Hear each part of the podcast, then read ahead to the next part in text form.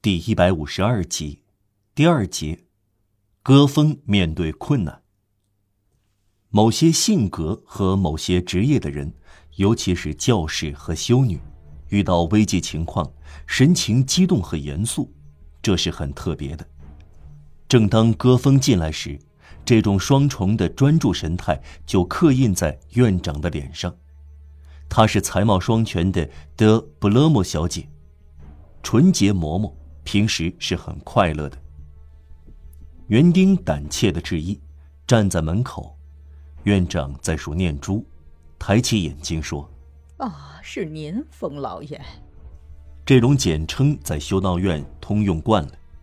歌风再施礼：“冯老爷，我把您叫来了。”我在这里，尊敬的嬷嬷。我有话对您说。而我呢，我这方面。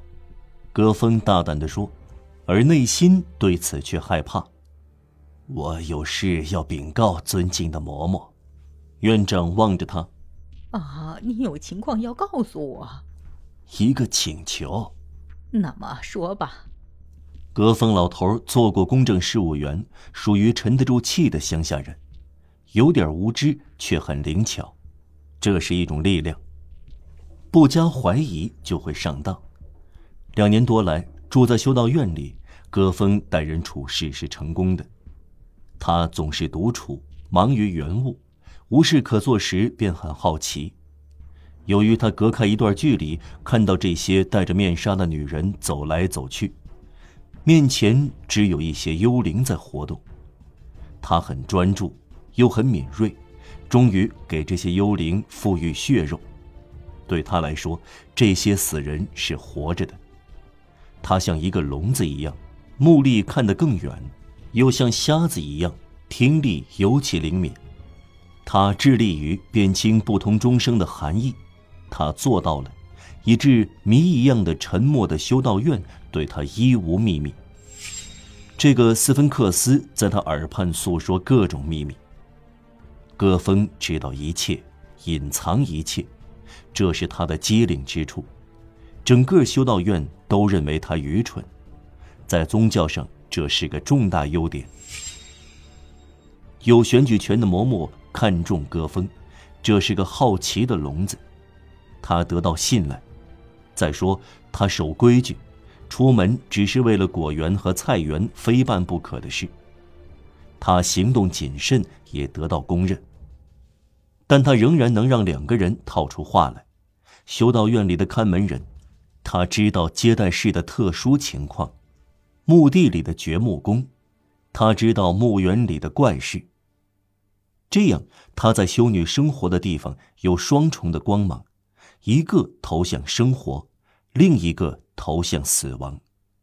可是他绝不滥用。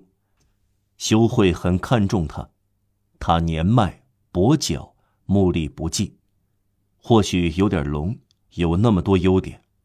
很难找到代替他的人。老人带着受人尊重的信心，对尊敬的院长讲了一大通话，像乡下人那样既含混又深刻的话。他久久地谈到自己的年龄、残废、岁月，今后加倍地压在他身上，活计不断增加，园子很大，要熬夜。比如上一夜，他趁有月光要给瓜田盖草席。最后，他谈到他有一个兄弟。院长动了一下，一个不年轻的兄弟。院长动了第二下，不过这是放心的动作。如果院里愿意的话，他的兄弟可以和他住在一起，给他帮忙。他是个出色的园丁，修会得意不浅。他兄弟的活计干得比他好。另外，要是不接受他兄弟的话，他这个哥哥感到体衰力弱，顶不下去，非常遗憾，他不得不离开了。他的兄弟有一个小女儿带在身边，想在修院里培养她信仰天主。谁知道呢？也许有朝一日她会成为修女。他说完以后，院长停止数念珠，对他说。今天晚上之前，你能搞到一根粗铁棍吗？呃，干什么呢？做杠杆？找得到，尊敬的嬷嬷。戈峰回答。院长不多说一句话，站了起来，走进隔壁房间，那是会议室，有选举权的嬷嬷可能聚集在那里。